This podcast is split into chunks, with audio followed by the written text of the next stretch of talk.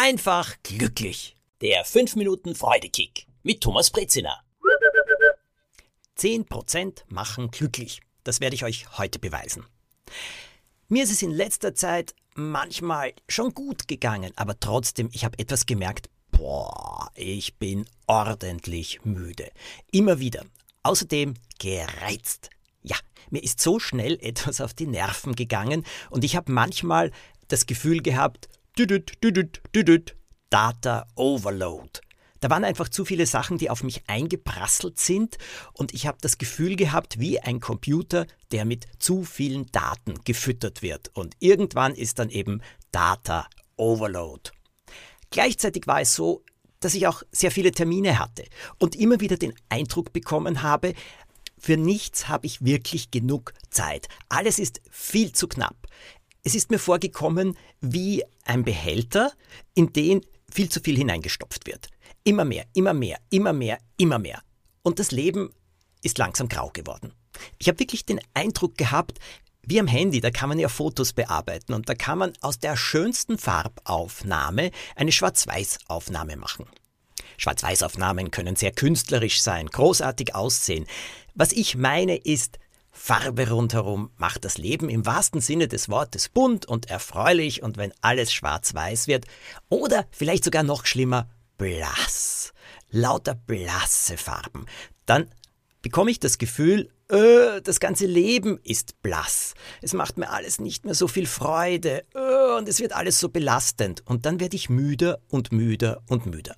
Es ist eine Mischung aus all dem, was ich euch gerade geschildert habe. Und dann bin ich auf etwas draufgekommen. 10 Prozent. Es braucht wirklich nur 10 Prozent auf allen Gebieten und sofort wird das Leben das verblasst oder vielleicht sogar schwarz-weiß erschienen ist, wesentlich farbiger. Allerdings benötigt man dazu auch ein bisschen Disziplin. Ich musste mich wirklich hinsetzen und mir alles ganz genau anschauen.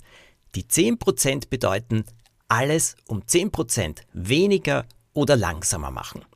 Wenn ich viele Termine hatte, habe ich dann für die nächsten Tage geschaut, nein, so viele können es nicht sein, 10% weniger. Wie viel schaffe ich dann wirklich? Wenn ich eine große Menge an Arbeit hatte, genau das gleiche. 10% weniger und es wird mir besser gehen. Das ist es mir ganz einfach wert.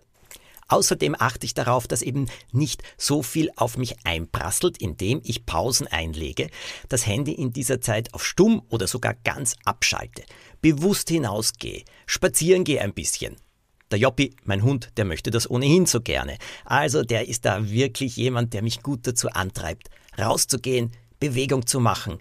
Und jetzt kommt das Allerwichtigste. 10% mehr Umsehen. Was ich damit meine?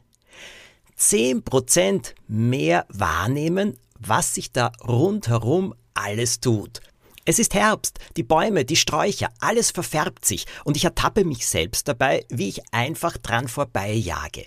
10% langsamer heißt, ich habe 10% mehr Zeit, mich ein bisschen umzusehen, zu staunen, mich an den Farben zu erfreuen, auch daran zu erfreuen, dass die Blätter noch da sind, weil bald werden sie herunterfallen, mich am Himmel, an den Wolken zu erfreuen.